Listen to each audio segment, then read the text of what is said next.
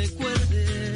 A Dios le pido que te quedes a mi lado y que más nunca te me vayas, mi vida. A Dios le pido que mi alma no descanse cuando de amarte se trate, mi cielo. A Dios le pido por los días que me quedan y las noches que aún no llegan yo. A Dios le pido por los hijos de mis hijos y los hijos de tus hijos. A Dios le pido que mi pueblo no derrame tanta sangre y se levante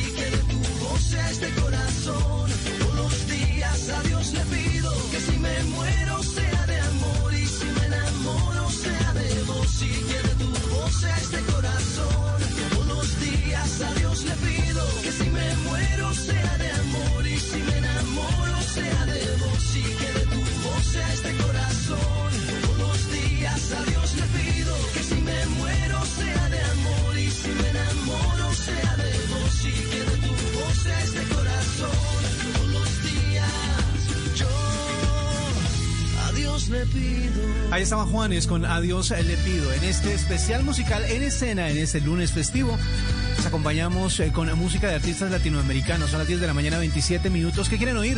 Compartan también su opinión, lo que les gustaría aquí en redes sociales. Porque no supiste entender.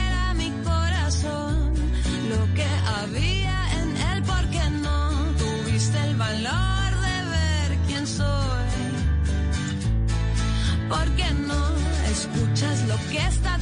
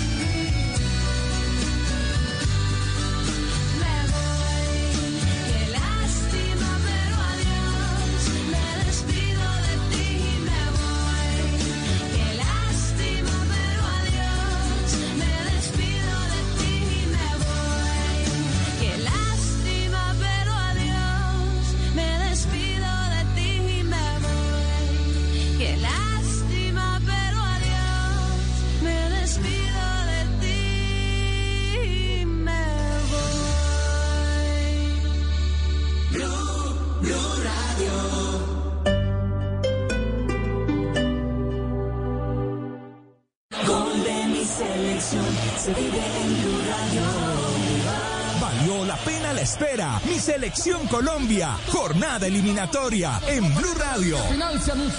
Con Eyesul. Acción inmediata contra el ojo rojo. Ceresit. La marca profesional de insumos de construcción. Siempre presente en las remodelaciones de los colombianos. Sigamos cuidándonos. Mantengamos la distancia. Alcaldía Mayor de Bogotá.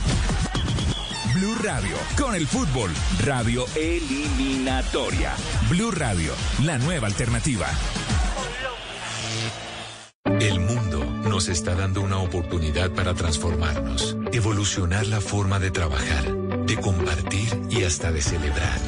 Con valentía enfrentaremos la realidad de una forma diferente, porque transformarse es la nueva alternativa. Blue Radio.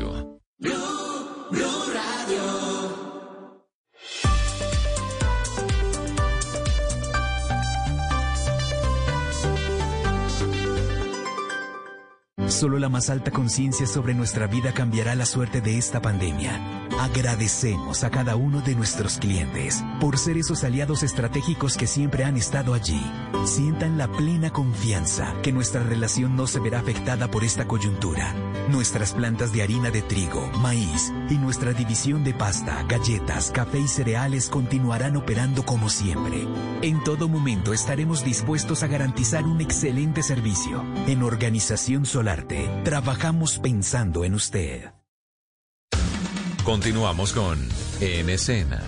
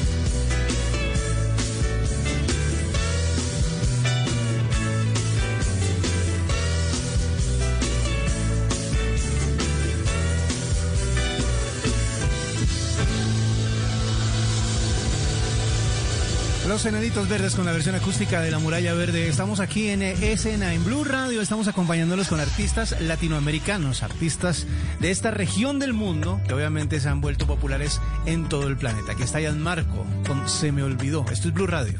Tu maleficio me pretende. Tus ironías me hacen mal.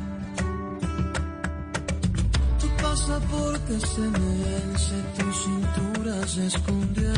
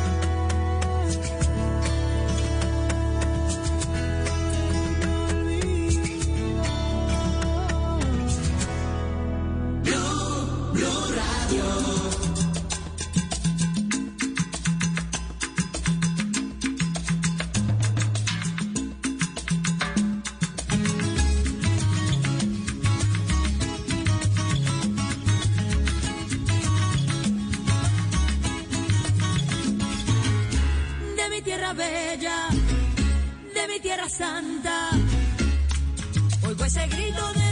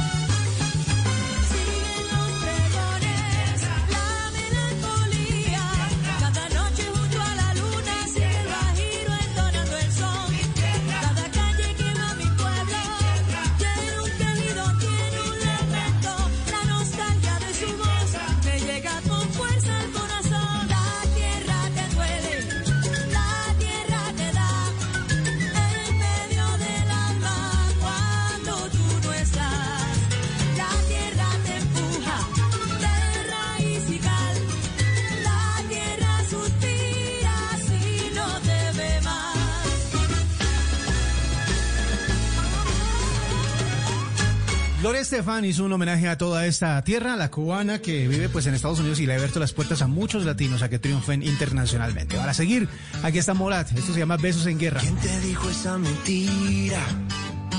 Que eras fácil de olvidar.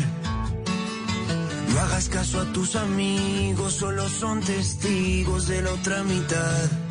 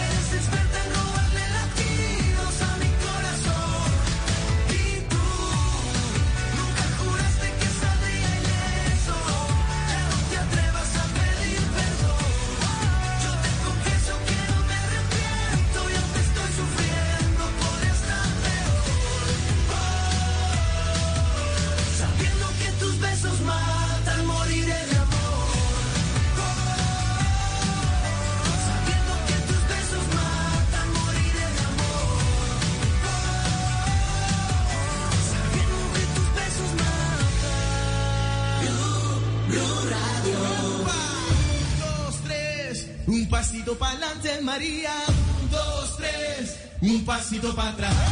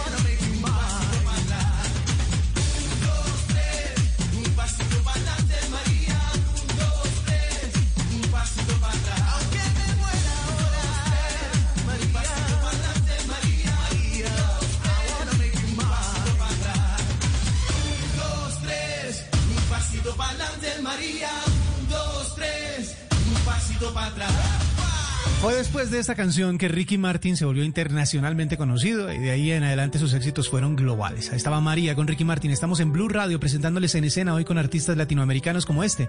Aquí está Fonseca.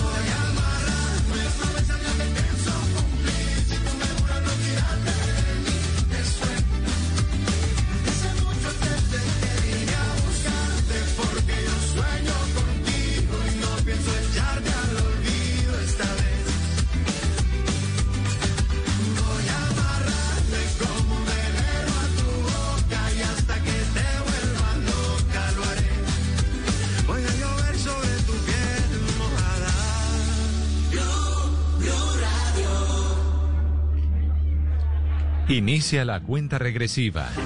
They would love to see a guy like Sleepy Joe Biden who has no clue what the hell he's doing.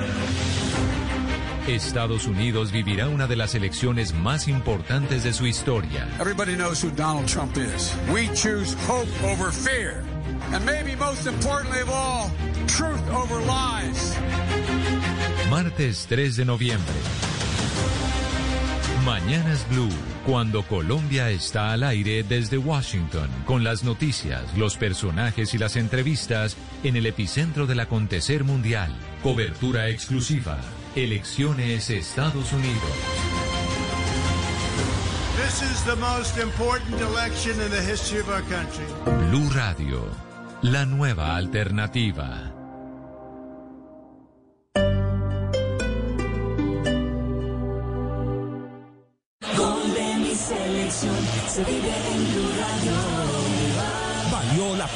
espera. Mi selección Colombia. Jornada eliminatoria en Blue Radio. Con Eyesul. Acción inmediata contra el ojo rojo. Cerecid, la marca profesional de insumos de construcción, siempre presente en las remodelaciones de los colombianos. Sigamos cuidándonos. Usa siempre el tapabocas. Alcaldía Mayor de Bogotá. Blue Radio, con el fútbol, radio eliminatoria. Blue Radio, la nueva alternativa. El mundo nos está dando una oportunidad para transformarnos, evolucionar la forma de trabajar, de compartir y hasta de celebrar. Con valentía enfrentaremos la realidad de una forma diferente, porque transformarse es la nueva alternativa. Blue Radio.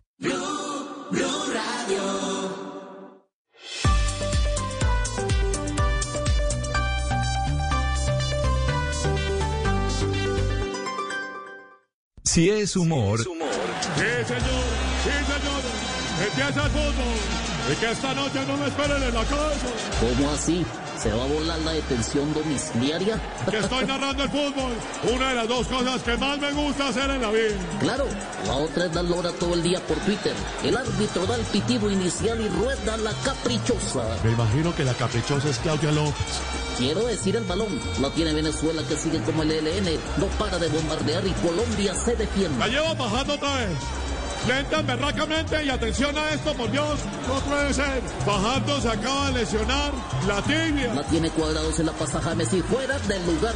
Uy, Uribe a Venezuela le pasó lo mismo que a usted. ¿Qué cosa, por Dios? Lo salvó el juez. Y recuerden que este partido fue traído a ustedes con el patrocinio de Tondones y Arrimeda para que esté tranquilo. Voz Populi, de lunes a viernes desde las 4 de la tarde. Si es humor, está en Blue Radio, la nueva alternativa.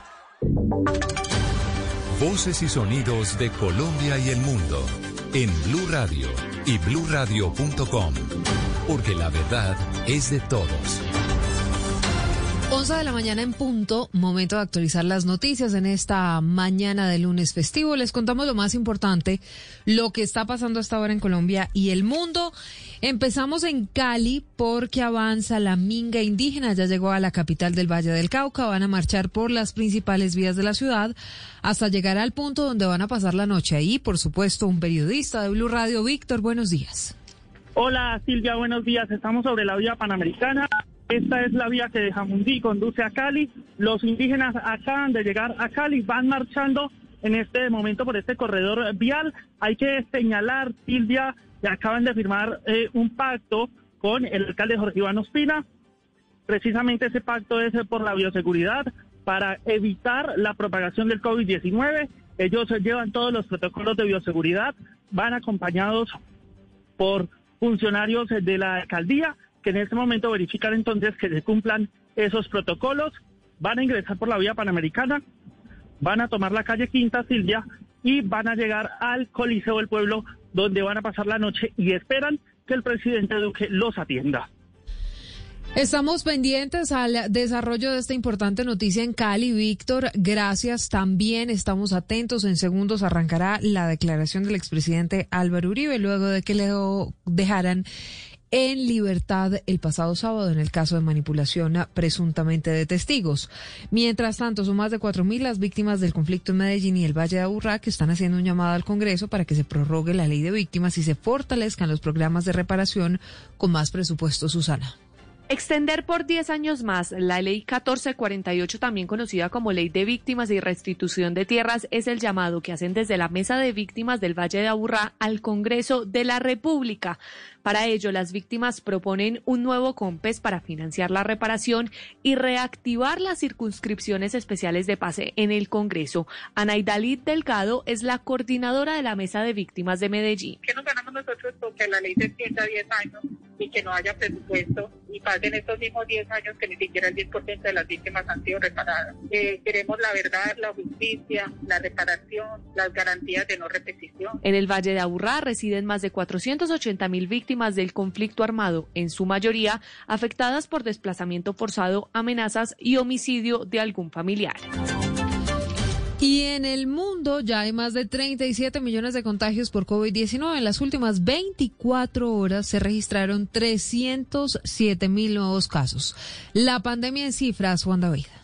Alarmante y preocupante es el aumento de casos de COVID-19 en el departamento del Huila, todo por la indisciplina social y hasta la fecha confirmado 585 casos positivos y una ocupación de camas UCI del 67% y 127 pacientes atendidos y 455 personas fallecidas en la región. César Alberto Polanía, secretario de Salud del Huila. Y seguimos creciendo en atención en unidades de cuidado intensivo. Cerramos con un porcentaje de ocupación cama UCI del 67% y carecemos igualmente en número de fallecidos. A tres semanas para el pico de la pandemia, el número de casos aumentó de manera acelerada, originado por la irresponsabilidad de la ciudadanía en el Huila, advierten las autoridades locales. Lina María Rivas Duzán, secretaria de Salud de Neiva. Destinaran en sitios públicos a ver partidos sin tapabocas, ni que todos los sitios de entretenimiento estuvieran llenos de personas que no guardan el menor concepto de bioseguridad frente al aislamiento, el lavado de manos y el uso de tapabocas. La preocupación de las autoridades locales radica en que la región vive momentos más complejos de la pandemia, por eso el llamado es a no olvidar que el virus circula en el entorno, respetar las medidas de autocuidado en cualquier espacio, ya sea el hogar, el trabajo, visitar restaurantes o diferentes lugares.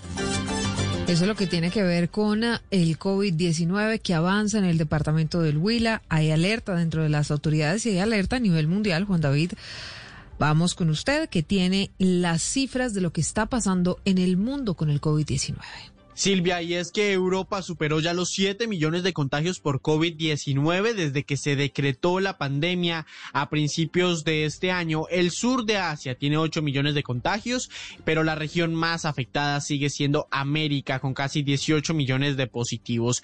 En total, el mundo ya tiene más de 37 millones de contagios por COVID-19 y en las últimas horas se registraron 307 mil casos nuevos. América suma además 590 mil muertes, mientras que Europa supera las 247 mil y Asia Meridional las 127 mil según estadísticas de la Organización Mundial de la Salud. Por países, Estados Unidos es el que más casos tiene con 7.6 millones, India va en segunda posición con 7.1 millones y Brasil rebasó ya los 5 millones este fin de semana. Colombia se encuentra en la cuarta posición de más casos por COVID-19 que acaba de superar la barrera de los 900 mil contagios, seguido de Argentina con 883 mil contagios, España con 861 mil, Perú con 846 mil y México con 814 mil contagios por COVID-19 como total ponderado de todos los casos.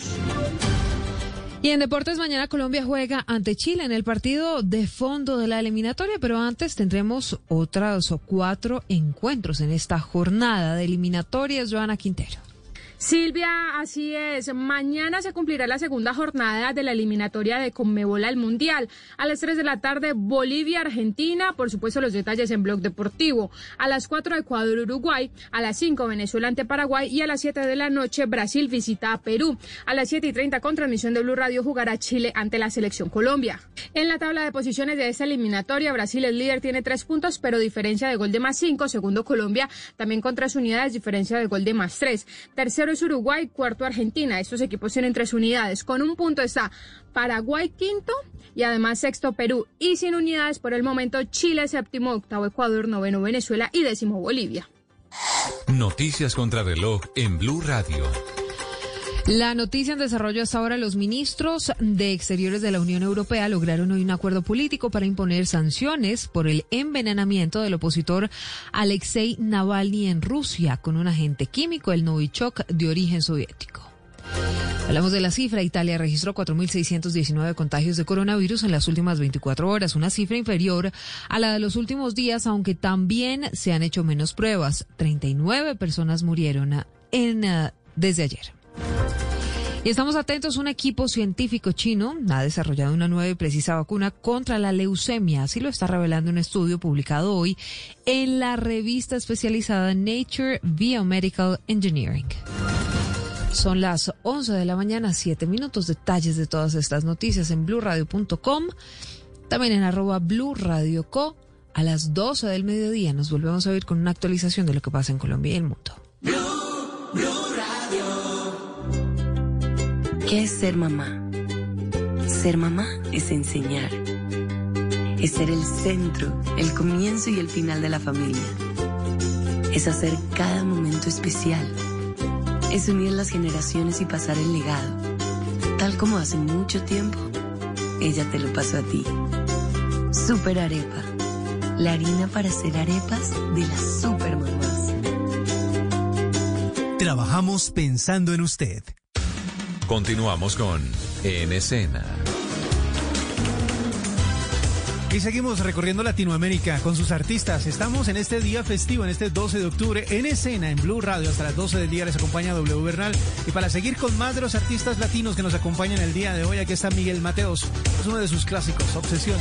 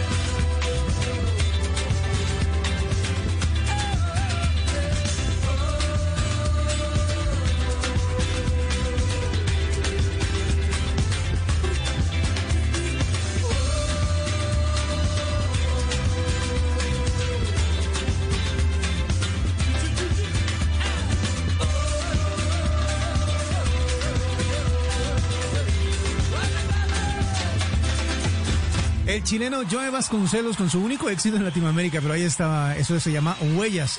Estamos a esta hora acompañándolos en escena en Blue Radio, estamos presentándoles música de artistas latinoamericanos en este 12 de octubre. Vamos hasta las 12 del día con la primera parte de este especial y aquí viene Basilos. Sé que no duele.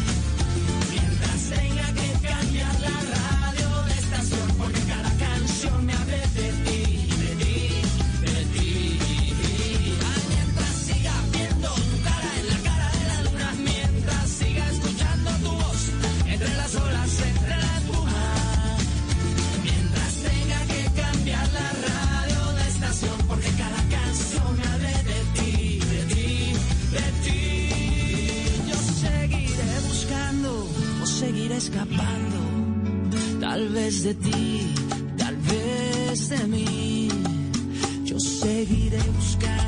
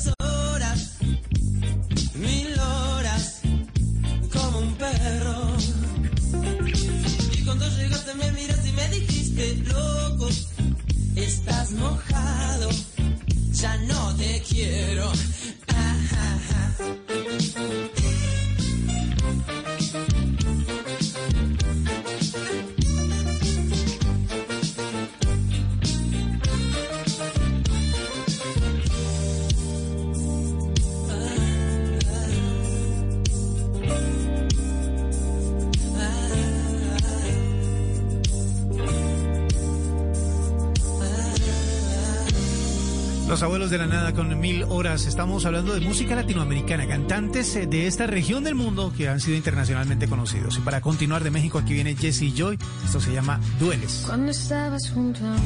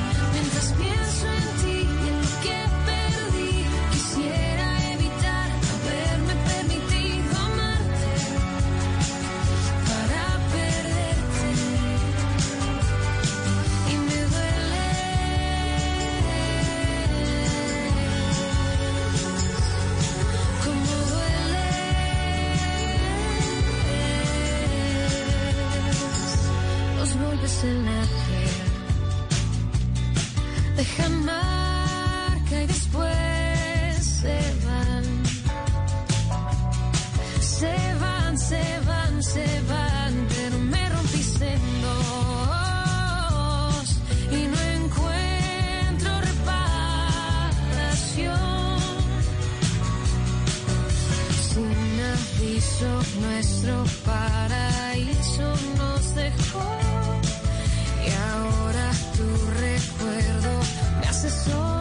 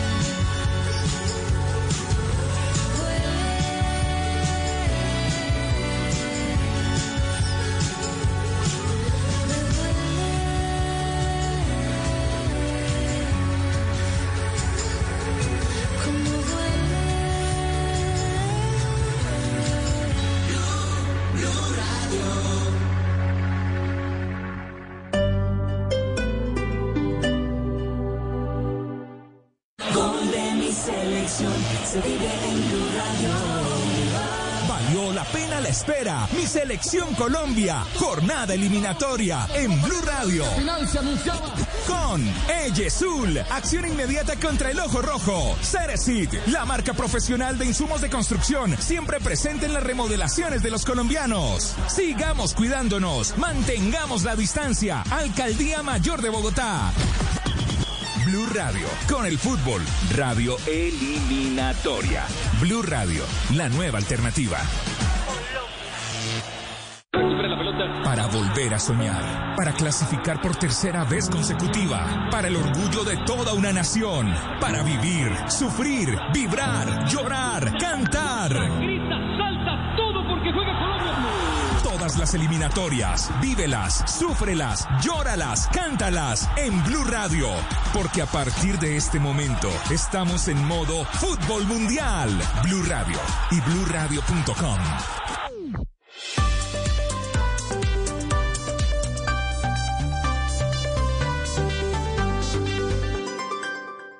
Solo la más alta conciencia sobre nuestra vida cambiará la suerte de esta pandemia. Agradecemos a cada uno de nuestros clientes por ser esos aliados estratégicos que siempre han estado allí.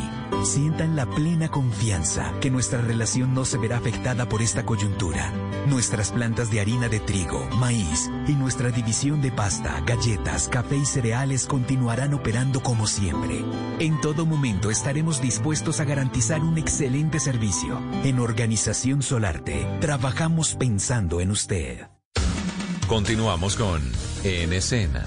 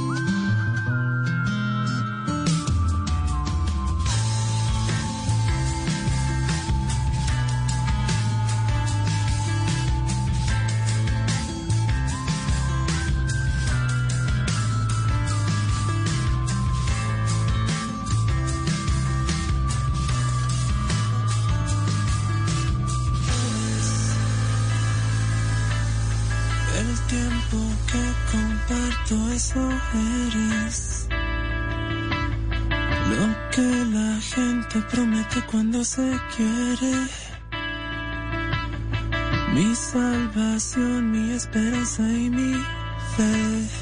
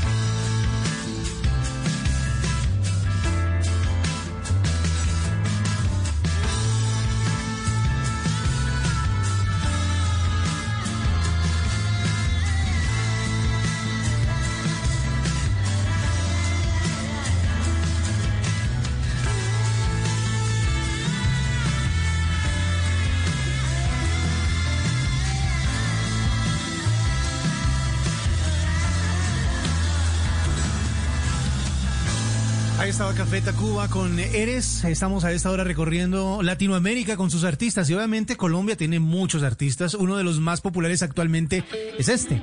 Está Camilo. Esto se llama Favorito. Estamos en escena con artistas latinoamericanos en Blue Radio. Camilo. No sé si te lo han dicho antes, pero después de haber comido en tantos restaurantes más ricos, más finos y más elegantes. Después de viajar por los sitios más extravagantes, descubrí. Yeah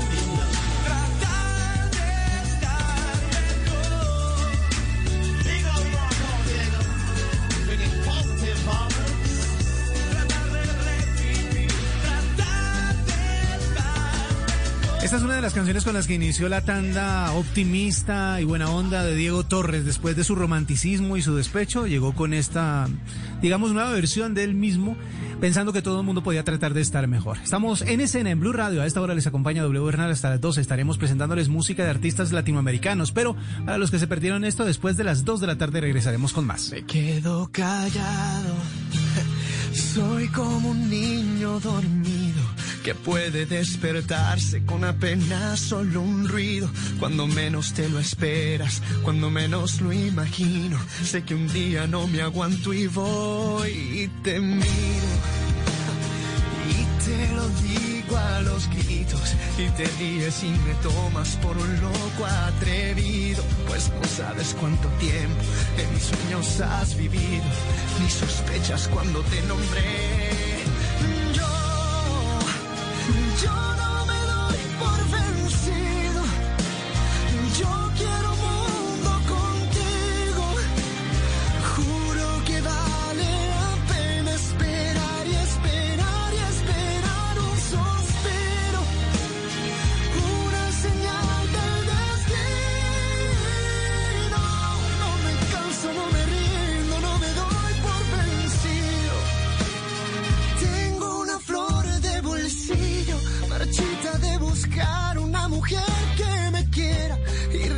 su perfume hasta traer la primavera y me enseñe lo que no aprendí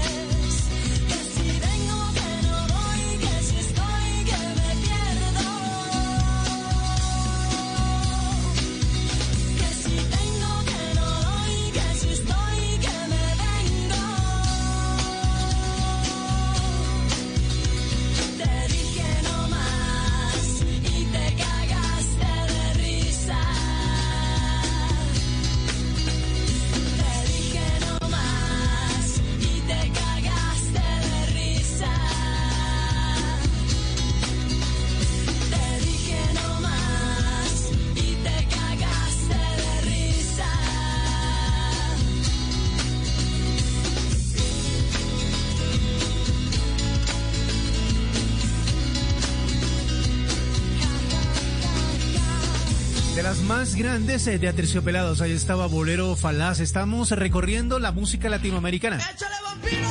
Este día festivo, hoy 12 de octubre. Y vamos a continuar con esto de Mana. Estamos en escena en Blue Radio.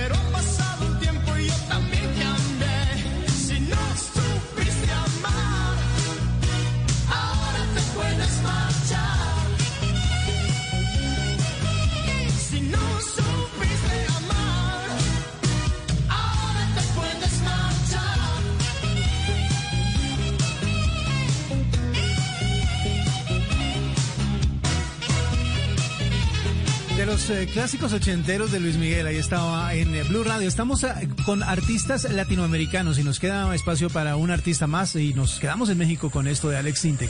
Esto es Blue Radio. Nos fallaron dos palabras y sabernos perdonar. Qué fácil era haber dicho lo siento, pero no sobraba orgullo y nos faltaba humildad y puse tanto esfuerzo en ser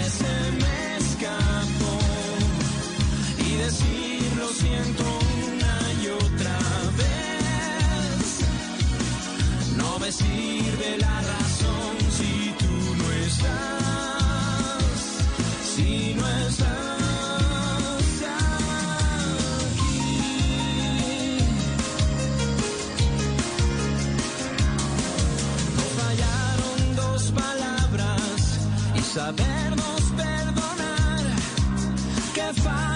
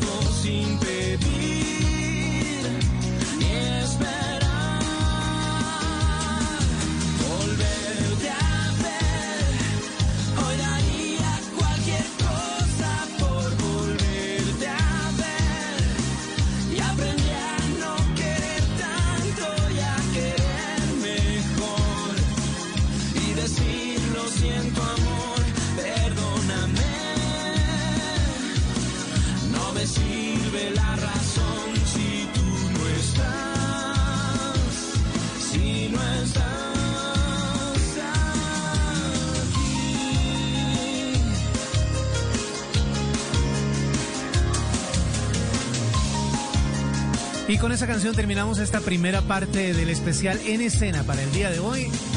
La segunda vendrá después de las 2 de la tarde. De 2 a 4 de la tarde estaremos recorriendo también Latinoamérica con sus artistas, recordándolos en este 12 de octubre. A las 4 de la tarde, recuerden, tenemos la opinión, la información, el humor de Voz Populi, así que no se lo pueden perder para todos los que están regresando a casa después de este puente festivo. Pero por ahora, nos vamos con la- las noticias aquí en Blue Radio. Yo los dejo por ahora. Que la pasen bien. Chao. Voces y sonidos de Colombia y el mundo en Blue Radio y bluradio.com, porque la verdad es de todos. 12 del mediodía, un minuto, momento de actualizar las noticias, de contarles la información más importante de lo que está pasando a esta hora en Colombia y el mundo. A las 11 de la mañana, desde su finca, el Ubérrimo, en el departamento de Córdoba, el expresidente Álvaro Uribe habló después de haber recobrado la libertad el pasado sábado. Fueron 60 días de reclusión por orden de la Corte Suprema de Justicia. Su caso pasó a la Fiscalía y ahora dentro del proceso pues vienen varias etapas. Una de ellas será que el fiscal Gabriel Jaimes revise todo el material probatorio, entre esas más de 22 mil horas de grabaciones de las conversaciones del expresidente Álvaro Uribe, que fueron el sustento en la indagatoria que hizo la Corte Suprema y por las cuales se ordenó en agosto la detención domiciliaria del expresidente. Una vez revisado todo ese material, el fiscal Jaimes deberá decidir si, si pide más pruebas o no y si hay elementos suficientes para llamar a una imputación de cargos al expresidente Álvaro Uribe por todo este tema de la presunta manipulación de falsos testigos. Ha habido diferentes voces en el país, diferentes reacciones desde el sábado y la que se esperaba era justamente la del expresidente Álvaro Uribe, quien finalmente allí desde su finca pues um, habló aproximadamente 15 minutos, se refirió a varios temas y en el lugar de la noticia está Tatiana Ruiz. Tatiana, buenas tardes. Muy buenas tardes. Así es, Silvia. Nosotros nos encontramos a las afueras del Ubérrimo, donde hace pocos minutos finalizó la rueda de prensa en la que se convierte en la primera aparición pública del expresidente Álvaro Uribe Vélez, luego de que la jueza 30 de Bogotá le concediera la libertad inmediata. El ex senador agradeció las manifestaciones de apoyo durante los 66 días que estuvo privado de su libertad y manifestó que su defensa no pudo contra, eh, contrainterrogar el mal llamado testigo estrella capturado durante su administración presidencial y condenado por secuestro explosivo. Ese testigo manifestó que terminó siendo sorpresivamente dueño desde la cárcel de la mitad de una finca cafetera de valor superior a los 500 mil millones de pesos. Con respecto al senador Iván Cepeda, esto expresó el expresidente. Varios compañeros y colaboradores han sufrido la más temible persecución. Ha parecido normal que se sobornen testigos para acusarnos y anormal mi defensa vertical y en el marco de la ley. También el expresidente Álvaro Uribe se refirió al magistrado de la Corte Suprema de Justicia, César Reyes. No lo mencionó directamente, pero esto fue lo que dijo. En, aquel- en aquella campaña de 2018, tanto el magistrado que instruía el proceso secreto como el gobierno de la época difundían que yo sería encarcelado. 12 del mediodía, cuatro minutos. Uribe volvió a pedir la derogación de la justicia transicional, que fue producto de la firma de los acuerdos de paz con las FARC. Esto fue lo que dijo sobre la JEP. Debemos insistir en la derogatoria de la JEP y en la reforma de los acuerdos de La Habana, salvando el respeto y apoyo a los reinsertados de buena fe. Sin estas reformas, será más difícil lograr acuerdo con otras agrupaciones criminales como el ELN. El expresidente Álvaro Uribe también ah, en esta declaración habló sobre la actualidad nacional, sobre el gobierno del presidente Iván Duque, de lo que está pasando con la educación, de lo que está pasando en el país en materia de salud, pero además de eso cerró con una frase haciendo referencia a las elecciones de 2022. Saludo compatriotas por la defensa de la libertad y de la democracia hasta el final. Ojo con el 22. Ojo con el 22, así el ya libre expresidente Álvaro Uribe empieza a ambientar lo que va a ser la campaña presidencial para 2022 en Colombia, en medio de un país dividido, en medio de un país polarizado entre unos y otros. Ojo con el 22 fue la palabra contundente con la que o la frase contundente con la que el expresidente Álvaro Uribe cerró esta declaración. No permitió preguntas de la prensa simplemente leyó un comunicado. Pero al inicio, el expresidente Álvaro Uribe se refirió a Donald Trump, quien, recordemos, el sábado, pues habló sobre la libertad del exmandatario. También se había referido a su detención en agosto. El gobierno de Donald Trump, igual que Uribe, utilizan la idea sobre la lucha contra el castrochavismo en el continente y por eso se identifican tanto y por eso esto fue lo que dijo Uribe frente al presidente de Estados Unidos. Agradezco de todo corazón las manifestaciones de apoyo de dignatarios al presidente Donald Trump y al vicepresidente Mike Pence de los Estados Unidos, país que tanto ha ayudado a Colombia y a mi persona. Uribe lanzó un dardo en contra del gobierno del pasado presidente de Estados Unidos, Barack Obama. También agradeció a otros expresidentes, entre ellos Andrés Pastrana. Pero a propósito de Estados Unidos, a propósito de campañas, Gustavo Petro volvió a ser mencionado en la campaña presidencial de Donald Trump, esta vez en otro video publicitario que está dedicado a los latinos que viven en Estados Unidos. Juan David. Yo votaría por Biden sin la menor duda. Biden. Joe Biden es el candidato del Castro chavismo. Así empieza este video promocional de la campaña del presidente Donald Trump. Y a quien escuchábamos era el senador de la Colombia Humana, Gustavo Petro, en donde afirma que él apoyaría a Biden sin pensarlo. Y es que la campaña de Donald Trump busca ganar los votos latinos con este tipo de video, en donde además asegura que Joe Biden traicionó a los nicaragüenses, abandonó a los venezolanos y le dio la mano a Maduro. América nunca será un país socialista, dice Donald Trump en este video y afirma que con él como presidente se derrotará al castrochavismo mientras muestra imágenes de la visita que tuvo el presidente Iván Duque a la Casa Blanca en el 2019. Recordemos, Silvia, que el próximo 3 de noviembre serán las elecciones presidenciales en Estados Unidos, en donde, según las encuestas, Joe Biden lleva la delantera en un 54%, mientras que Trump todavía le falta para poder superarlo. 12 del mediodía, 8 minutos. Todas estas noticias las encuentran en blurradio.com y siguiéndonos en Twitter en arroba blurradiocoa. Allí está el video de la campaña de Donald Trump cuando faltan solamente 22 días para las elecciones, cuando hoy está bastante activo el presidente de los Estados Unidos a través de su cuenta en Twitter, arremetido contra el estado de Nueva York, contra el de California, dicen que ya se fueron al infierno y que por eso debe votar la gente por el presidente republicano el próximo 3 de noviembre, muy movida esta campaña en las elecciones de Estados Unidos que ha tenido como protagonistas pues palabras clave como el castrochavismo, pero también países, no solamente Cuba, Venezuela, sino ahora Colombia, que se han convertido en el caballo de batalla de Donald Trump para ganar cada vez más adeptos, sobre todo esos latinos que viven en la Florida, que es uno de esos estados conocidos como péndulo, porque dependiendo del candidato, pues definen las elecciones cada cuatro años allí en ese país.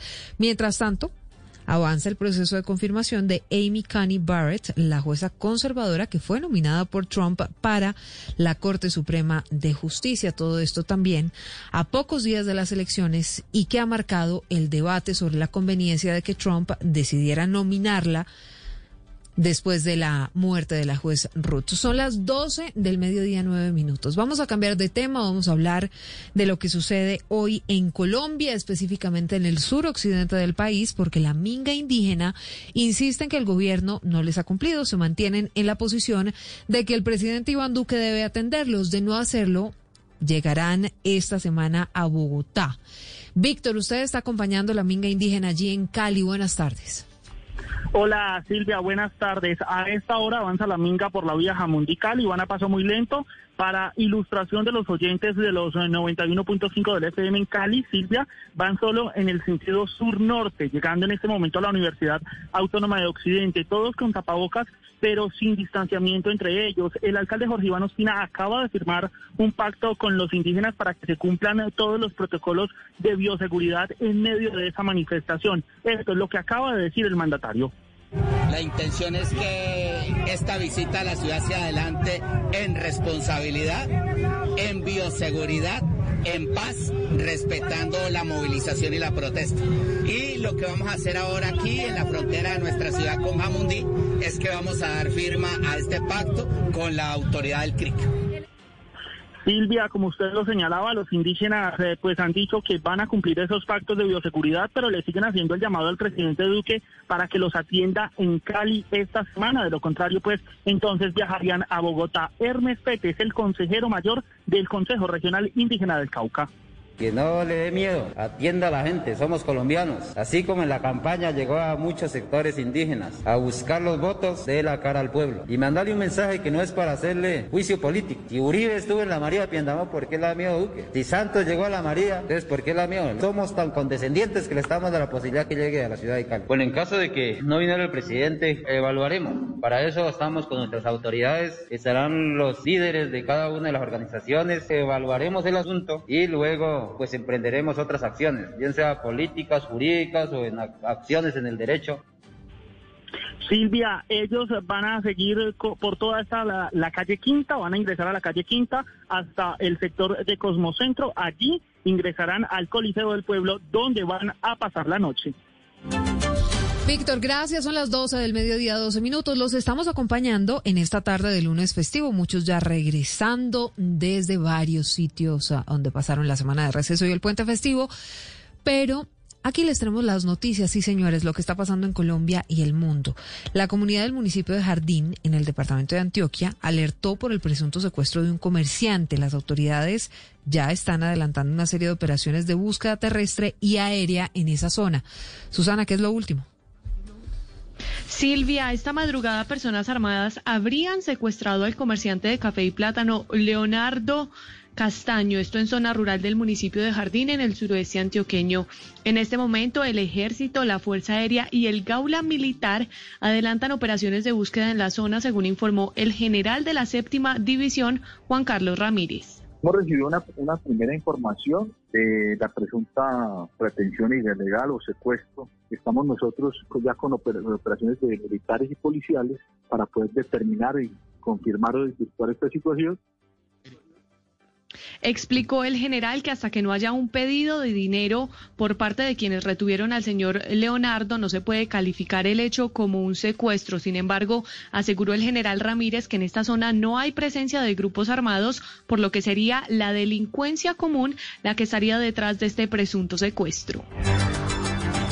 Susana, gracias. 12 del mediodía, 14 minutos. Hoy un homenaje a los ciclistas fallecidos en las vías de Bogotá y de Cundinamarca. Todo esto después de un video que tiene completamente consternada a la comunidad cuando se ve cómo un furgón embiste a un ciclista en la autopista norte, a la altura del municipio de Chía, en Cundinamarca.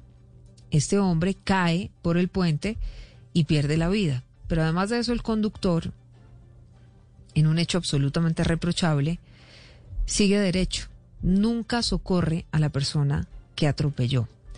Pues la policía de Cundinamarca acaba de revelar que fue identificado otro hombre que arrolló a cuatro ciclistas en el barrio La Gaitana, esto es en la localidad de Suba. Los hechos de Estefanía ocurrieron anoche.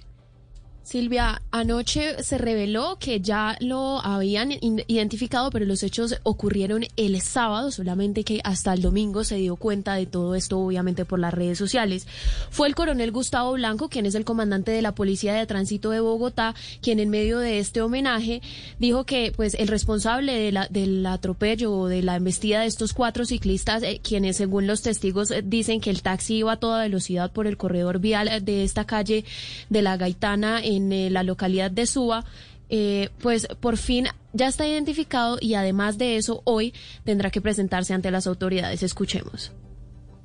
Bueno, sí, ya está plenamente identificado. También se hizo el experticio técnico al vehículo. Esta persona, un joven de 22 años, conductor del vehículo de servicio público, que lamentablemente arrolla a estas cuatro personas. Sin embargo, ya está plenamente identificado. Hoy debe hacer su comparecencia ante la seccional de tránsito y transporte para pues, rendir su testimonio de lo que ocurrió y así Silvia, pues además de esto, en este homenaje, el secretario de Movilidad de Bogotá, Nicolás Estupiñán, señaló que no hay ningún tipo de justificación a los hechos que ocurrieron tanto el viernes con el fallecimiento de José Antonio Duarte de Leiva, el hombre de 56 años que perdió la vida allí en Chía, como usted mencionaba, y tampoco, pues, eh, eh, con el hecho de estos cuatro ciclistas que, pues, muy bien que no, no resultaron, no afortunadamente, resultaron, sí, afortunadamente. no murieron, Estefanía, pero sí pues lo que hay que o en lo que hay que insistir es justamente en tener mucha precaución con los ciclistas en la vía, no solamente por lo que pasa en Bogotá, no solamente por lo que pasó en Chía, sino también por hechos como el que les vamos a contar en el departamento de Villavicencio. Un hombre murió arrollado por una camioneta. Daniel Beltrán, ¿qué fue lo que pasó con el conductor? ¿Fue capturado? Autoridades tras la búsqueda del conductor que arrolló y le causó la muerte a un bisusuario en Villavicencio. Sobre la vía que conduce al municipio de Casillas, una camioneta de alta gama embistió al ciclista y le causó el deceso. Según versiones de quienes presenciaron el hecho, el hombre habría descendido de la camioneta y al parecer con arma de fuego había intimidado a quienes se acercaron para grabar el hecho, quien posteriormente emprendió la huida hacia un conjunto residencial de la capital del Meta punto hasta donde llegaron las autoridades, al parecer la vivienda de esta persona, donde solo encontraron el vehículo, pues presuntamente este hombre se habría fugado sin llevarse ninguna de sus pertenencias. A esta hora continúan las labores de búsqueda para dar con la captura de este hombre que habría atropellado y causado la muerte a este ciudadano. 12.17 nos recuerda Joana Quintero que el año pasado una ciclista de 15 años, Dana Valentina, que corría por Boyacá, fue arrollada por una volqueta. Esta pequeña falleció. También murió un hombre y otro resultó herido en un accidente en el sur de Caquetá. El conductor involucrado socorrió a los jóvenes ciclistas, pero llegaron en delicado estado al hospital y uno de ellos perdió la vida. Wendy Barrios. Un ciclista murió y otro resultó herido en un accidente de tránsito que se registró en el sur del Caquetá, en la vía Belén de los Andaquíes, Morelia, donde es tradicional que los deportistas salgan a montar sus bicicletas en horas nocturnas. Aún se desconocen las causas del siniestro, ocurrido hacia las 7 de la noche, pero según las autoridades, el dueño del vehículo involucrado socorrió a los dos jóvenes. Aún así, uno murió después de que su cicla quedara debajo del automotor. Hasta el sector de la Chocho llegó la Policía de Tránsito y Transporte para adelantar la investigación y determinar las causas en el lugar del accidente. A esta hora el joven que sobrevivió recibe atención médica en un centro asistencial de Florencia. Seguimos con noticias a las 12 del mediodía, 18 minutos. En un 56% se ha reducido la accidentalidad en las vías del Departamento del Atlántico. En este puente festivo avanza el plan retorno, hay restricciones para vehículos pesados y pico y placa o pico y cédula para los taxistas. ¿Cómo es esto, Diana Ospino? Pico y placa, eh, Silvia corrido pico y placa para taxis en la ciudad de Barranquilla, esto eh, y ninguna restricción para vehículos particulares. Hay que decir que son siete áreas de prevención ubicadas en puntos estratégicos del departamento en los que hay dispuesto 88 policías de tránsito haciendo actividades de prevención y control, avanzando. Eh, en este plan retorno. De acuerdo con la Policía de Tránsito, al departamento han ingresado 23.014 vehículos y han salido otros 23.000 572. En los operativos se han impuesto además 168 comparendos y se han inmovilizado 22 vehículos. El capitán Juan Roa, comandante de la Policía de Tránsito del Atlántico, informó que la accidentalidad en los municipios ha disminuido en un 56% frente al año anterior e informó además que desde las 8 de la mañana y hasta la 1 de la madrugada del martes hay restricción para los vehículos de 3.4 toneladas. Tenemos restricciones en la vía al mar de tonelaje de 3.4 toneladas en adelante. Está prohibido eh, la movilización por la vía al mar, pues esto para ayudar al, plan retorno de, los ciudadanos de la ciudad de Barranquilla. Y las recomendaciones siempre son claras, eh, respetar las, las normas. 12 del mediodía, 20 minutos. La Policía Metropolitana de Bucaramanga ha logrado desarticular 40 fiestas clandestinas que estaban violando el toque de queda del fin de semana. Fiestas en las que además fueron capturados varios jóvenes con armas de fuego en Santander. Boris.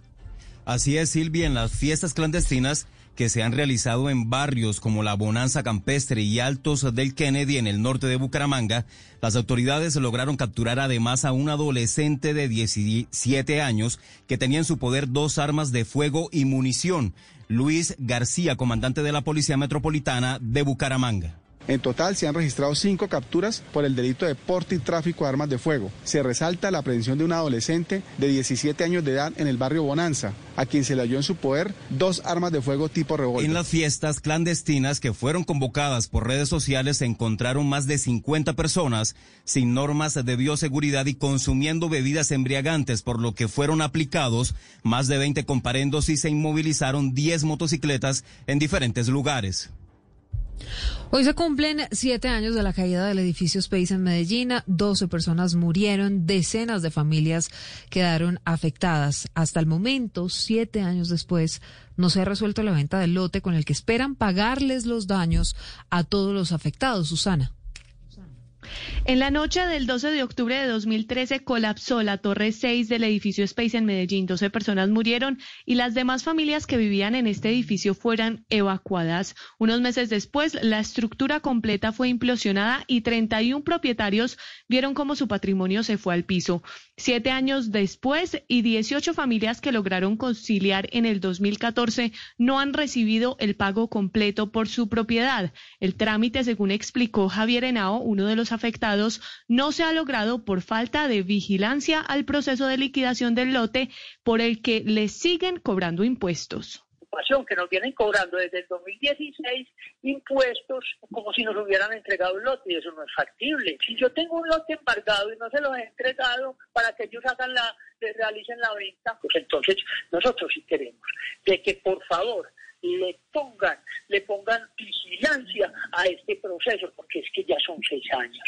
Es un lote de 11 mil metros cuadrados que se espera vender para poder pagarle a los propietarios, al liquidador, a los abogados y a la alcaldía, que fue la responsable de la implosión del edificio. Quienes siguen también esperando una reparación económica son los propietarios de los edificios Ascensi y Continental Towers, construidos también por el mismo constructor de Space CDO y evacuados desde el 2013 por fallas estructurales y riesgo de colapso.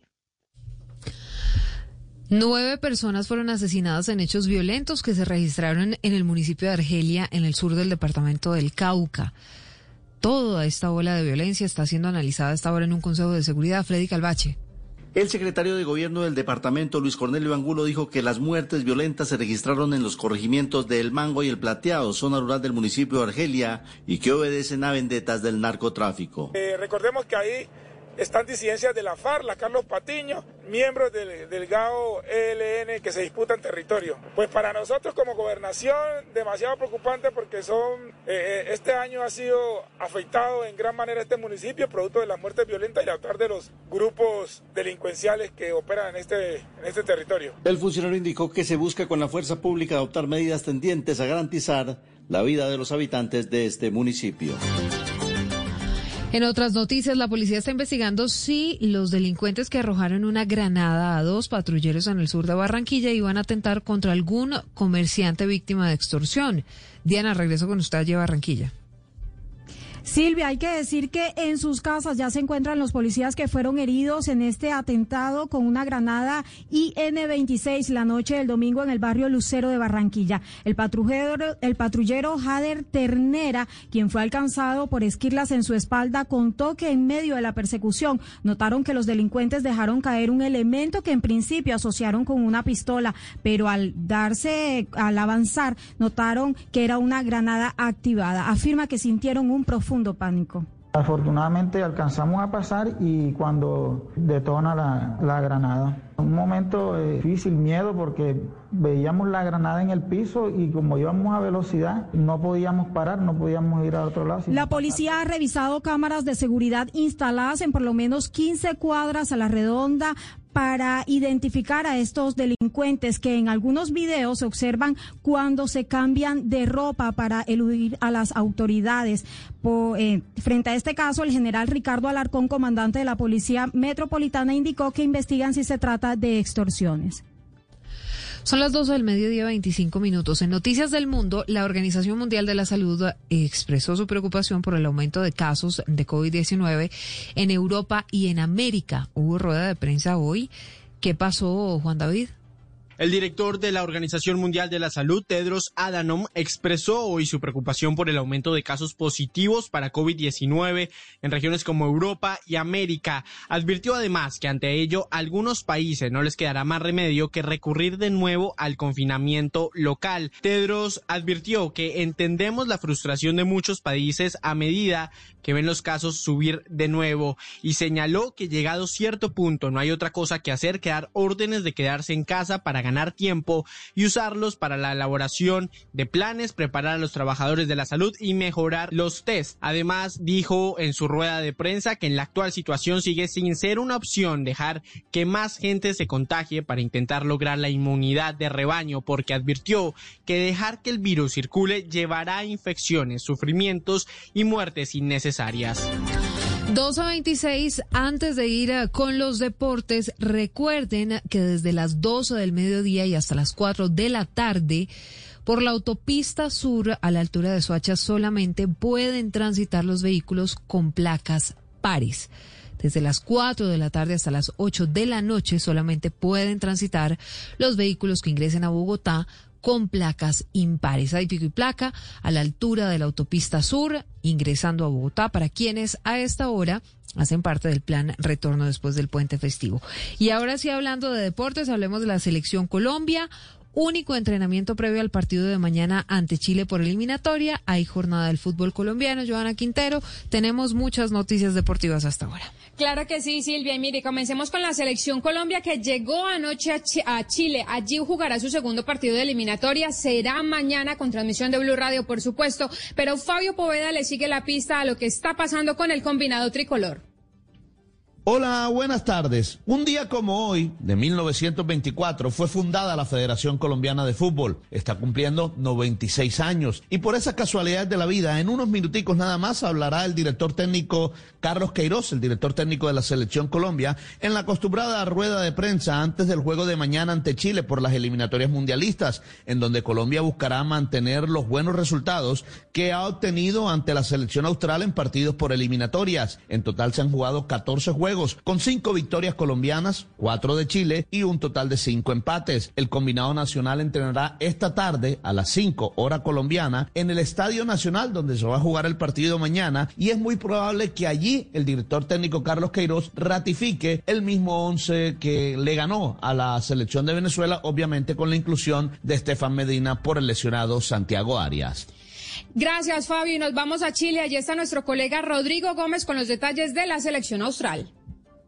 Buenas tardes. La selección chilena completó esta jornada su último entrenamiento en la cancha del Estadio Nacional, escenario del juego de mañana entre Chile y Colombia por la segunda fecha de las clasificatorias a Qatar 2022. El partido de mañana será el estreno de Reinaldo Rueda como local en clasificatorias, un desafío que entusiasma al técnico caleño, quien apunta a la importancia de fortalecer la localía. Para nosotros como cuerpo técnico, indudablemente que también es nuestro primer juego oficial aquí en el Estadio Nacional y pueden esperar que sea con paso firme y, y que nos fortalezca para, para este camino de clasificación. Pienso que Chile, su localidad la hace respetar siempre por las características de, del fútbol que practica Chile históricamente y más esta selección, respetando siempre los rivales, pero con la responsabilidad, el deseo de, de sacar los tres puntos adelante. Rueda mantiene una duda en la defensa entre los hermanos Paulo y Nicolás Díaz. La más probable formación es con Arias en el arco, Isla Sierra Alta, Paulo Díaz y Vegas en la defensa, Baeza, Aranguis, Arturo Vidal en la mitad de la cancha para dejar en el ataque a Fuensalida, Vargas y Alexis Sánchez. Desde Chile, para Blue Radio, Rodrigo Gómez.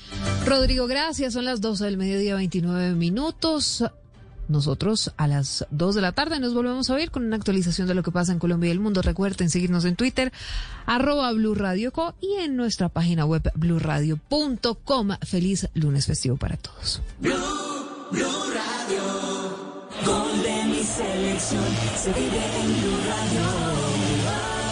La pena la espera. Mi selección Colombia, jornada eliminatoria en Blue Radio.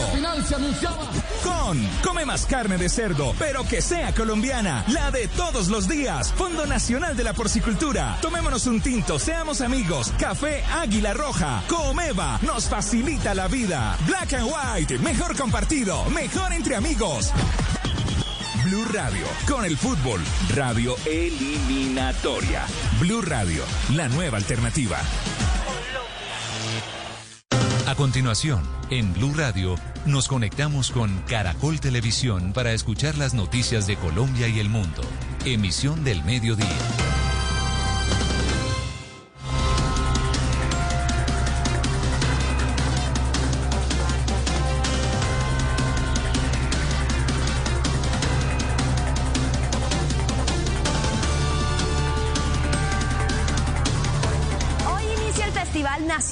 La Música Colombiana. Las agrupaciones ya están listas para competir desde la virtualidad. Y Alejandro Palacio y la Orquesta Filarmónica de Bogotá presentarán esta noche en el canal Caracol un concierto por la diversidad.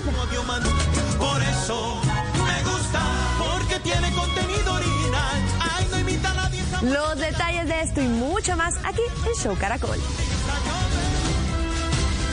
Desde el Centro de Noticias de Caracol Televisión en Bogotá, esto es Noticias Caracol Fin de Semana con Ana Milena Gutiérrez y Juanita Gómez.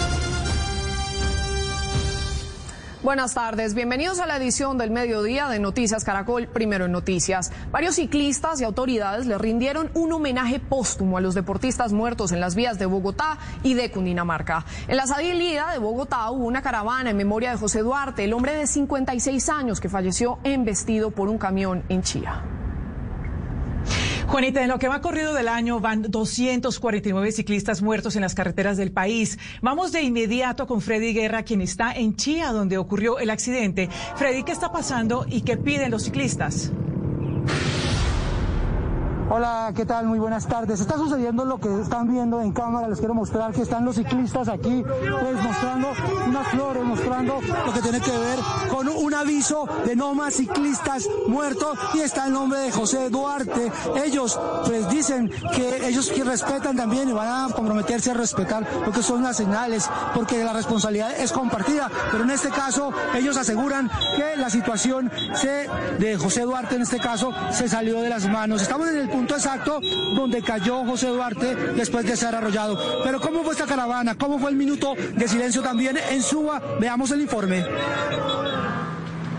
Con un minuto de silencio y un acto simbólico se honró la memoria de José Duarte, quien murió después de que un camión lo arrollara causando la muerte. Allí se recordó a 39 ciclistas que también murieron en las vías de Bogotá. Si los demás actores viales no respetan a los actores más débiles que son los ciclistas, no vamos a poder cuidar lo que más hemos cuidado en esta administración, que es la vida. Que haya justicia.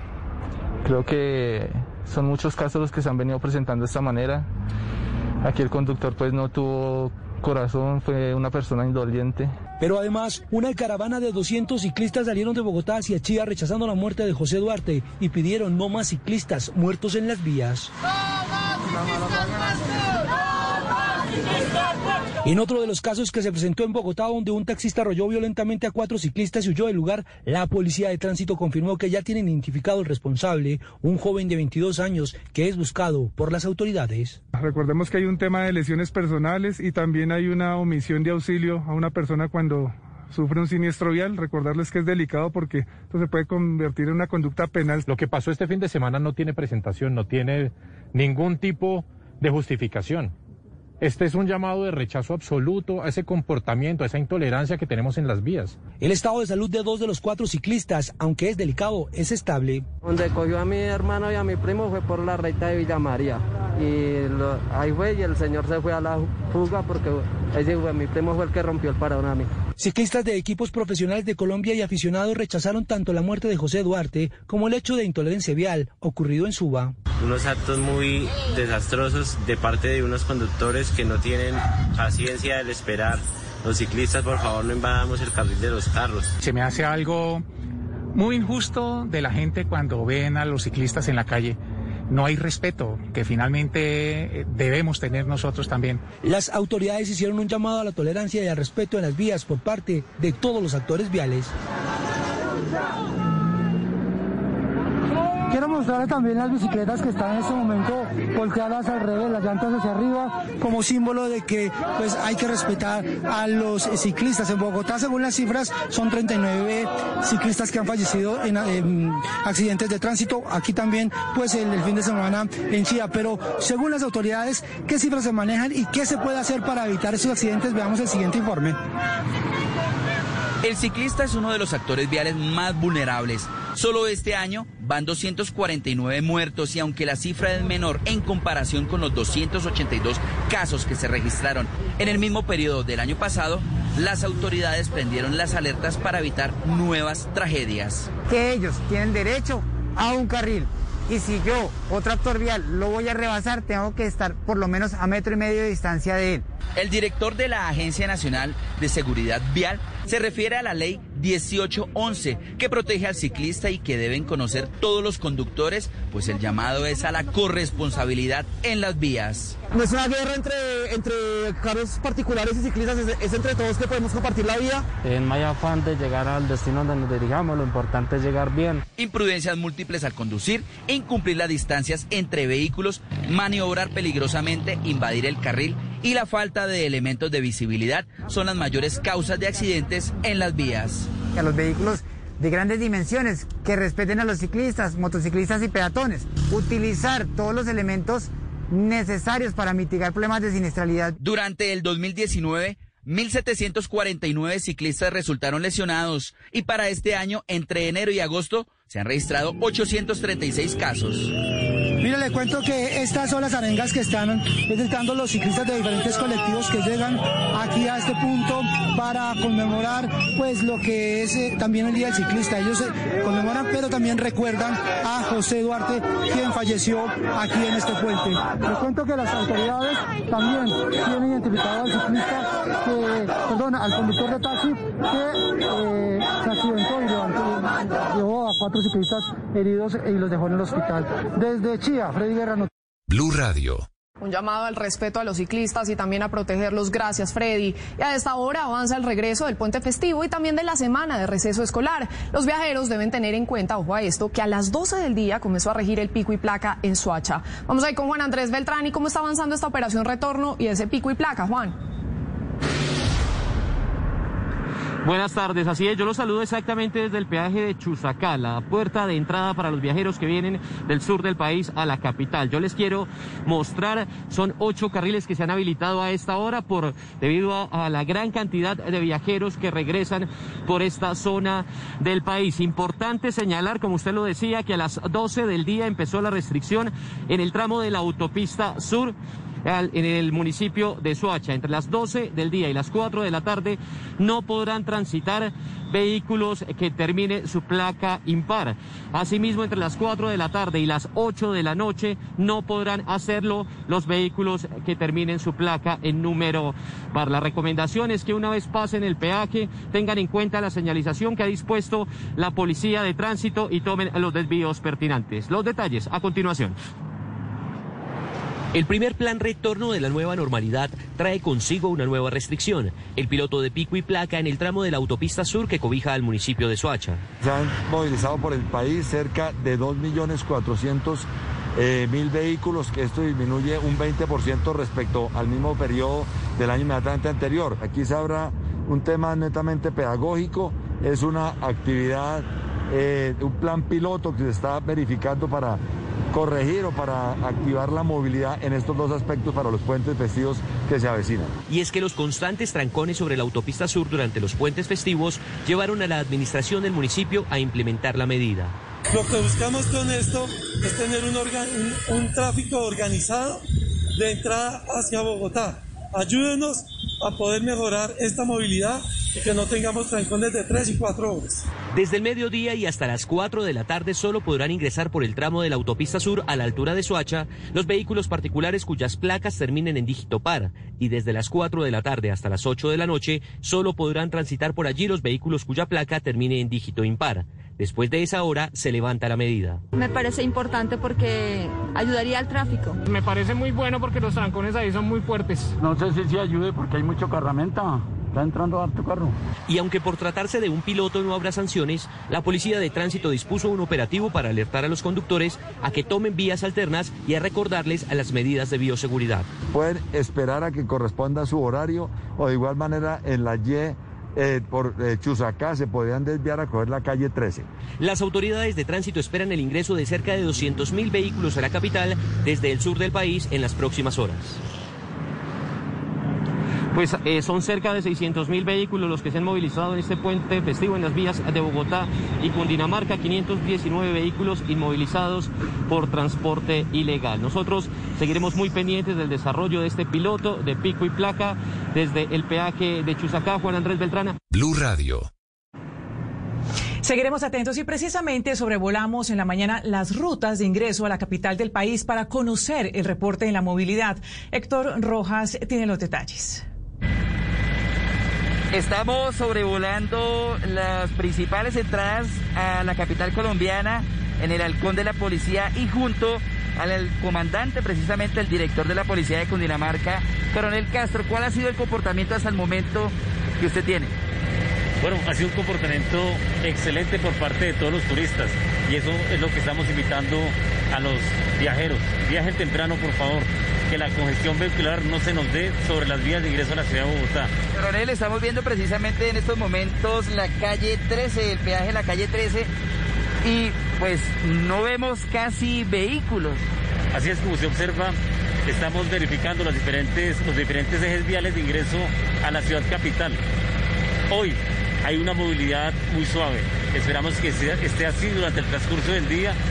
Coronel, muchísimas gracias. Pues son 5.900 hombres que estarán vigilando, custodiando y garantizando el retorno de los viajeros hacia sus casas. Desde el aire en el helicóptero de la policía Héctor Rojas. Blue Radio. Noticia en desarrollo en Noticias Caracol. A Jamundí, Valle del Cauca, llegó la minga indígena que tiene como propósito reunirse con el presidente Iván Duque en Cali muy temprano. Cerca de 10.000 indígenas, campesinos y comunidades afro partieron desde Caldono, Cauca. Cindy Rodríguez, ¿qué es lo último? Ana Milena, buenas tardes. La saludo desde la autopista Simón Bolívar en el sur de Cali, donde ha venido ingresando paulatinamente la minga a la capital del Valle. Desde muy temprano nuestro compañero Fede Calvache estuvo en el punto de partida de esta movilización y acompañó a la comunidad indígena en lo que fue la primera parte del viaje, es decir, desde Caldono a Jamundí. En el siguiente informe les mostramos.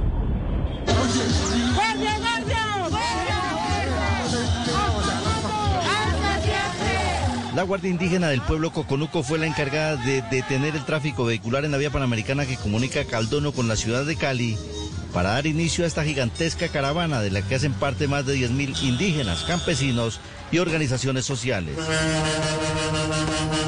Nos movemos por el cumplimiento del acuerdo de paz, por el cumplimiento integral del capítulo étnico, pero también nos movemos por todos ustedes. No es un asunto de acuerdo ni de plata, es un tema político y un debate como lo hemos planteado. La Minga espera poder debatir en Cali con el presidente Duque sobre la democracia, la paz, la vida y el territorio. La Minga es un ejercicio intercultural donde juntamos fuerzas todas las organizaciones sociales de cara a la construcción de un proyecto alternativo para el país. En Chivas, buses, camiones y camperos se movilizó la Minga hasta Jamundí. Nos están matando pueblos en vías de extinción, territorio amenazado por multinacionales y la democracia porque hoy lo que hay es un gobierno narcoparamilitar que irrespeta y desconoce todos los derechos. Voceros de la Minga aseguraron que esta será una movilización pacífica, sin vías de hecho teniendo en cuenta la afectación que ha sufrido el país por la pandemia así ha sido. Mire, la minga indígena llegó al departamento del Valle hacia las 9 de la mañana. Lo estaba esperando un operativo eh, de movilidad y de seguridad coordinado entre los municipios de Jamundí y de Cali. Desde entonces, los eh, integrantes de la comunidad indígena han recorrido por lo menos 10 kilómetros eh, caminando en medio de una movilización que se ha dado de manera pacífica y organizada. La llegada esa mañana de más de 200 vehículos tipo Chiva a Jamundí sorprendió a habitantes del sector que se encontraron con trancones y desvíos. Nos tocó meternos por Jamundí, Ahorita salimos acá y, oh sorpresa, aguantárselos. ¿Qué más podemos hacer, dígame? El alcalde Jorge Iván Ospina, que recibió la movilización justo antes de su ingreso a la ciudad, se refirió a los protocolos de bioseguridad que se deben cumplir.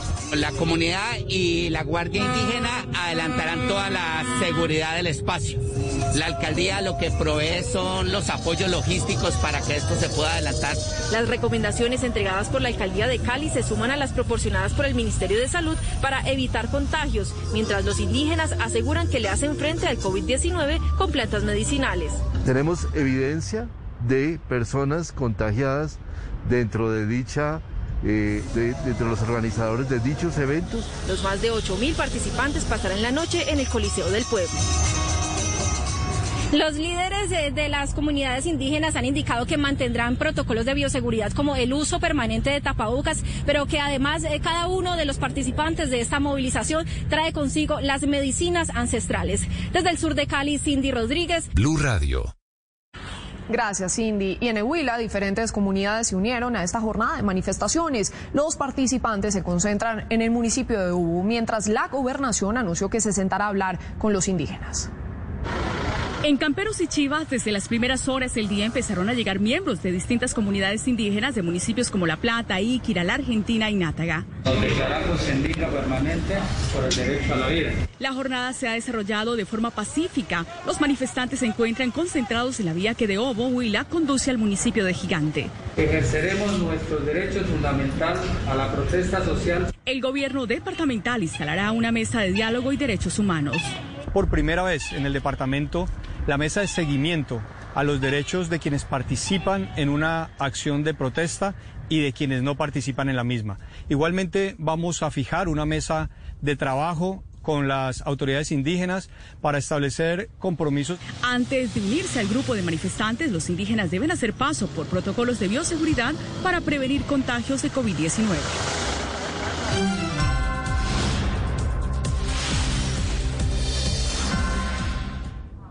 Momentos de angustia vivieron dos pescadores al perderse en el mar muy cerca a las costas de Santa Marta. Según las autoridades, los pescadores salieron desde La Guajira y duraron cerca de ocho horas a la deriva.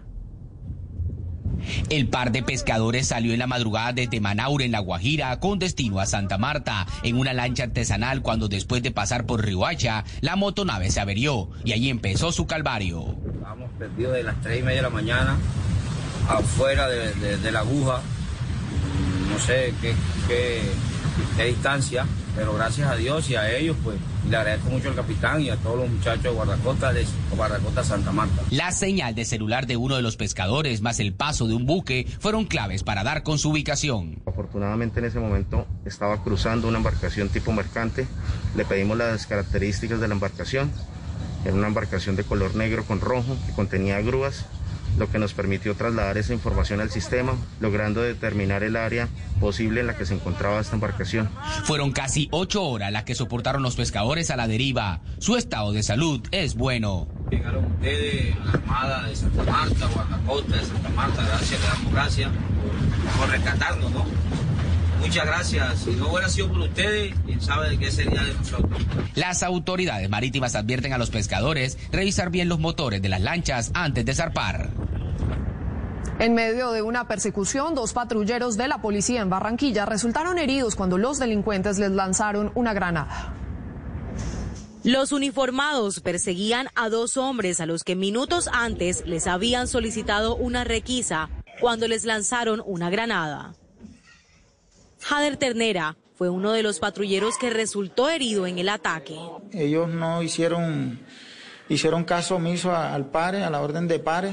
Más adelante eh, eh, aceleran la moto, dejan caer eh, algún elemento, pensamos que era un arma de fuego, pero al pasar por encima ya nos dimos cuenta que era una granada que estaba rodando que la habían activado. La explosión les causó varias heridas en su cuerpo, por lo que fueron trasladados hasta el hospital de la policía. Por fortuna, ambos patrulleros se encuentran fuera de peligro. En el trabajo de campo que hemos realizado, mmm, se trata de una granada de fragmentación IM-26, es lo que podemos decir. En el lugar de los hechos se encuentran algunos elementos que eh, permiten corroborar que se trata de este tipo de, granadas. La motocicleta tiene un baúl, ella me protegió por eso, porque yo iba en, la parte de atrás de la moto. Si, no tuviera el baúl, de pronto hubiera recibido más esquirlas en la espalda. Y... Con plan candado, las autoridades buscan a los dos hombres. Mientras tanto, investigan si el hecho estaría relacionado con extorsión o tráfico local de estupefacientes en ese sector.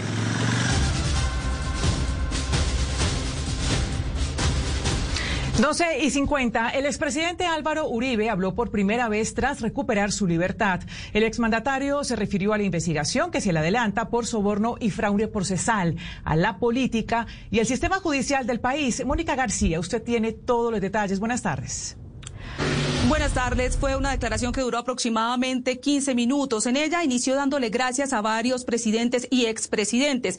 El primero de ellos, el de Estados, Estados Unidos, el presidente Donald Trump, quien recientemente emitió en su cuenta Twitter un mensaje donde lo felicitaba por obtener su libertad, pero además donde lo tildó de héroe. Además de eso, le dio agradecimiento al expresidente de Colombia, Andrés Pastrana. En lo que tiene que ver con su proceso, habló específicamente del magistrado César Reyes, de quien dijo que le sorprende que no se hubiera manifestado nunca nunca sus múltiples vínculos contractuales con el proceso de paz que se adelantó en La Habana. Finalmente se refirió y dijo que insistirá en la derogación de la Jurisdicción Especial para la Paz. La verdad se ha convertido en una premeditación para negar o editar los hechos de acuerdo con el interés político. Las víctimas siguen burladas y parece que su único camino sea mendigar unos recursos del Estado. Debemos insistir en la derogatoria de la JEP y en la reforma de los acuerdos de La Habana, salvando el respeto y apoyo a los reinsertados de buena fe. Sin estas reformas, será más difícil lograr acuerdo con otras agrupaciones criminales como el ELN.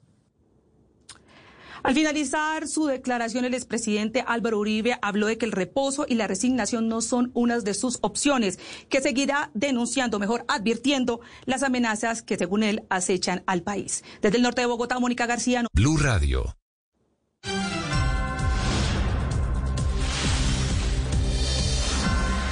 En Jardín, Antioquia, fue secuestrado el caficultor Leonardo Castaño. A esta hora se cumple un operativo de búsqueda. Catalina Botero, ¿ya se sabe quiénes serían los responsables de este hecho? Juanita, según la policía, cuatro sujetos habrían llegado a la casa de don Leonardo Castaño, un caficultor y comerciante bananero de unos 38 a 40 años de edad. Llegaron estos sujetos a su vivienda ubicada en la vereda La Cosiana del municipio de Jardín, Antioquia, y a eso de las 7 de la mañana se lo llevaron a la fuerza. Estos hechos ocurren en plena temporada de cosecha cafetera y las autoridades confirmaron que al parecer se trataría de un tema de deudas y estarían pidiendo hasta 100 millones de pesos por liberarlo esta hora la policía y el ejército hacen un despliegue por cielo y tierra para encontrar y dar con el paradero de ese caficultor. Por supuesto, esta es una noticia en desarrollo, información que entregamos desde Medellín, Catalina Botero. Blue Radio. Catalina, gracias. Y crece la alerta en Antioquia ante el incremento de casos de COVID-19. El departamento ha superado a Bogotá en la cifra de contagios por cuatro días consecutivos. Las autoridades no descartan posibles cierres. Los casos se han multiplicado en Antioquia. Según las autoridades, la reactivación de varios sectores ha sido uno de los factores que han generado el aumento de contagios. La ocupación de la SUSI en el departamento llegó al 79%. Eh, Antioquia tiene definido que cuando tenga tres días consecutivos con ocupación de las camas de cuidados intensivos por el 80 por encima del 80% se decreta la alerta roja. Según el Ministerio de Salud, en los últimos cuatro días Antioquia ha superado a Bogotá en los contagios. El 8 de octubre registró 1.941 casos nuevos, al día siguiente 2.305 casos y el 10 de octubre 2.679 casos y ayer 1.939 casos nuevos. Pero, ¿qué medidas implementarían si se vuelve a decretar la alerta roja? Al decretar la alerta roja se tomarán decisiones que tienen que ver con la restricción o suspensión de servicios. Medellín es uno de los municipios que más ha evidenciado los incrementos de casos y de ocupación de la SUSI. A la fecha ya supera el 86%. En el momento que superemos, digamos que lleguemos a un 90%, estaríamos activando las 220 camas que tenemos activas. Sin embargo, la administración municipal le dio un parte de tranquilidad a los comerciantes y aseguraron que por ahora no habrá nuevos cierres. No estamos pensando en algún cierre. Esto obedece a que los comerciantes se comprometieron en llevar unos protocolos estrictos de bioseguridad. Por lo tanto, hasta el momento, los negocios que abrieron los estamos apoyando porque la economía para la ciudad es vital. A la fecha, en 84 municipios de Antioquia se registran casos de COVID-19. Las subregiones más afectadas son el Valle de Aburrá con el 82.7% de los casos y el Urabá con el 6%. Más de 14 horas duró el rescate de tres personas que rodaron por un abismo de más de 200 metros mientras realizaban una caminata ecológica en los cerros orientales en Bogotá. Estas tres personas por celular pidieron ayuda a las autoridades que con el apoyo de un helicóptero y de ayudas mecánicas lograron su rescate en una zona de muy difícil acceso. Una mujer de 27 años se recupera de un trauma cráneoencefálico moderado y fractura en una pierna. El otro hombre, uno de 35 años, sufrió un trauma trauma cráneoencefálico leve y el otro de 32 años también se recupera de varios traumas.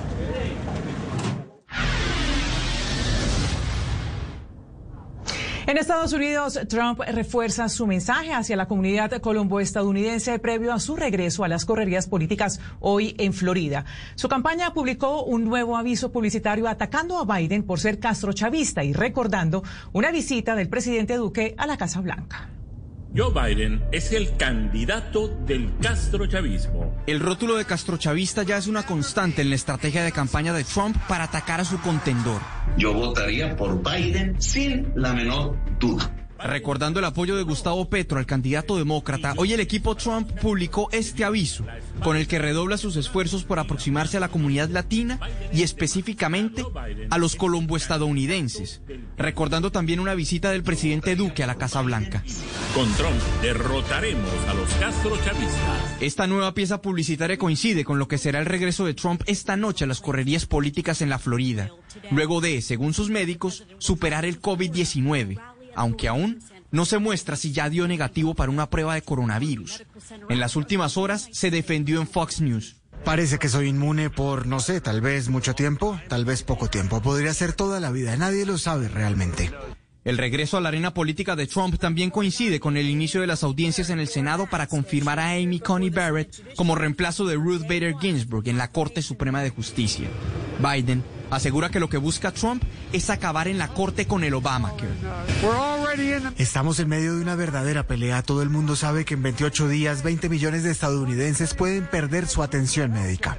Las audiencias de confirmación de Amy Coney Barrett se extenderían hasta el jueves día en el que se realizaría la votación en el Comité Judicial. Luego, tendrá que ser ratificada por la plenaria del Senado. En Washington, Juan Camilo Merlano. Blue Radio. Dos estadounidenses fueron galardonados este lunes con el Premio Nobel de Economía. Se trata de Paul Milgram, de 72 años, y Robert Wilson, de 83, reconocidos por su trabajo en el diseño de nuevos formatos de subastas de bienes y servicios difíciles de vender de forma tradicional, como las frecuencias de radio. Además de este galardón, los profesores de Stanford se llevarán a casa un premio de 1.1 millón de dólares que dividirán en partes iguales. Los ministros europeos de Relaciones Exteriores alcanzaron un acuerdo político para apoyar la propuesta franco-alemana de sancionar a altos funcionarios de Rusia por el envenenamiento del líder opositor Alexei Navalny. De acuerdo con la agencia AFP, los 27 cancilleres de la Unión Europea reunidos en Luxemburgo acordaron iniciar los preparativos de esas sanciones. Francia y Alemania afirman que Rusia fue responsable por el uso del agente neurotóxico Navichok contra Navalny. Desde Moscú intentan apaciguar la convulsa zona de Nagorno-Karabaj, que tiene enfrentados a los gobiernos de Armenia y de Azerbaiyán. En este nuevo encuentro hizo presencia el ministro armenio de Exteriores, quien se reunió con el canciller ruso Sergei Lavrov y miembros del grupo de Minsk, mediadores en este conflicto. El canciller armenio aseguró que están comprometidos con la paz, al tiempo que el jefe de la diplomacia rusa hizo un llamado a que ambas naciones cesen las hostilidades y respeten la tregua. México confirmó el primer caso de COVID-19 e influenza en una misma persona, un hecho que empieza a preocupar a la comunidad médica del país, pues la convergencia de ambas enfermedades podría poner más tensión al ya de por sí debilitado sistema de salud. El anuncio fue hecho por Alejandro Macías, responsable de gestionar la epidemia de influenza en 2009. En su cuenta de Twitter, el caso fue detectado en una mujer de 54 años que padecía enfermedades autoinmunes, había padecido cáncer y contaba con antecedentes de obesidad y enfermedad pulmonar crónica. Y el Papa Francisco recibió este lunes en audiencia privada al cardenal australiano George Pell, absuelto en un caso de pederastia en su país y quien regresó a Roma el miércoles 30 de septiembre tras más de tres años de ausencia. Tras el encuentro, sin embargo, parece poco probable que el prelado australiano de 79 años obtenga una nueva función en la Santa Sede. Por otro lado, hay alerta en el Vaticano tras descubrirse que cuatro miembros de la Guardia Suiza vieron positivo para COVID-19.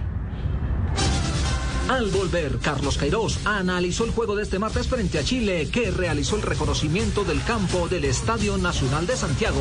Chile frente a Colombia desde las 6 y 50 de la tarde por el Gol Caracol.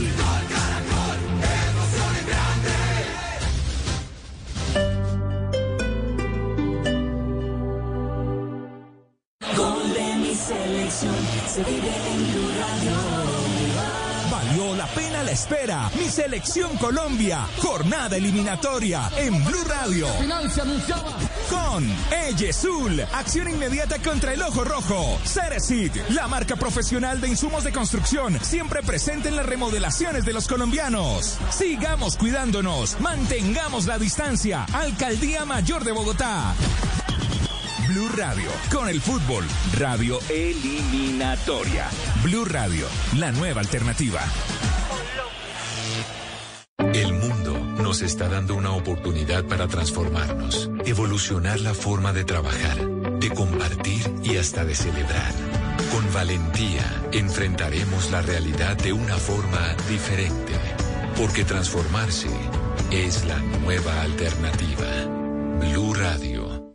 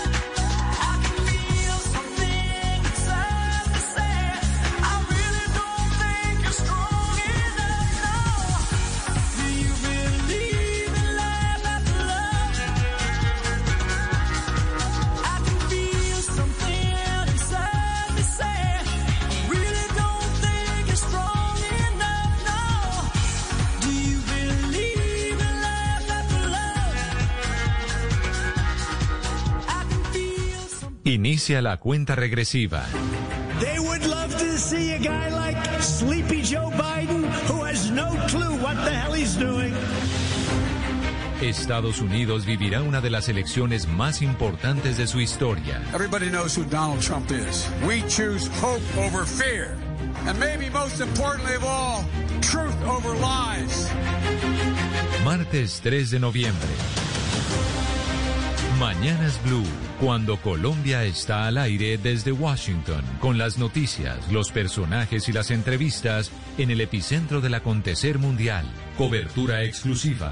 Elecciones Estados Unidos. This is the most important election in the history of our country. Blue Radio, la nueva alternativa.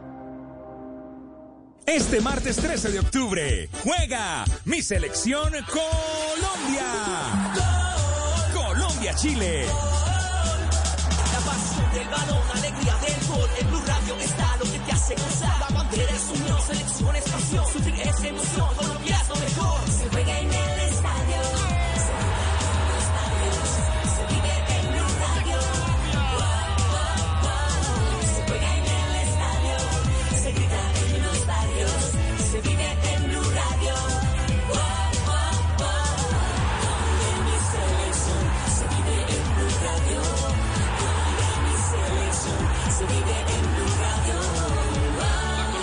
Blue Radio, la radio eliminatoria. Blue Radio, la nueva alternativa.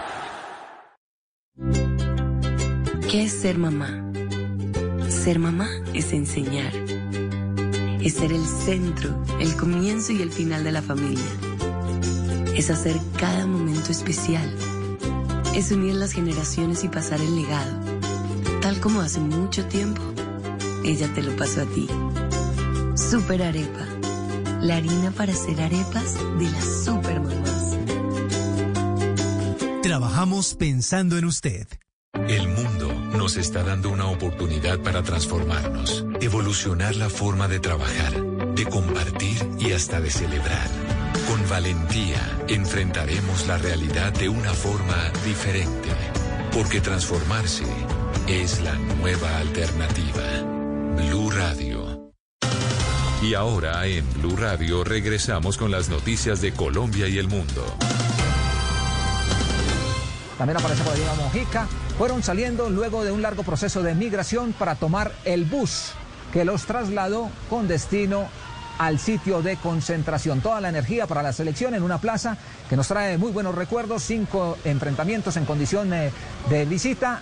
Hemos logrado dos victorias, dos empates y tan solo una derrota. Y hace pocos instantes terminó la conferencia de prensa del técnico Carlos Queiroz. Aquí resaltamos lo más importante de este diálogo con los medios de comunicación. Siempre un equipo tiene que salir con 11, eh, pero para mí personalmente eh, hablar de, por ejemplo, eh, Morelos, Falcão, Dubán, Córdoba, para mí todos son titulares porque todos estão listos para dar o melhor e competir e, ajudar a equipa de Colômbia a ganhar.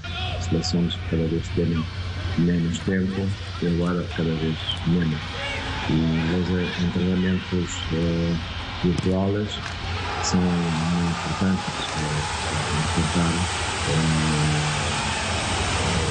tornar os comportamentos técnicos, táticos, dos jogadores mais, mais efetivos, mais rápidos, mais listos.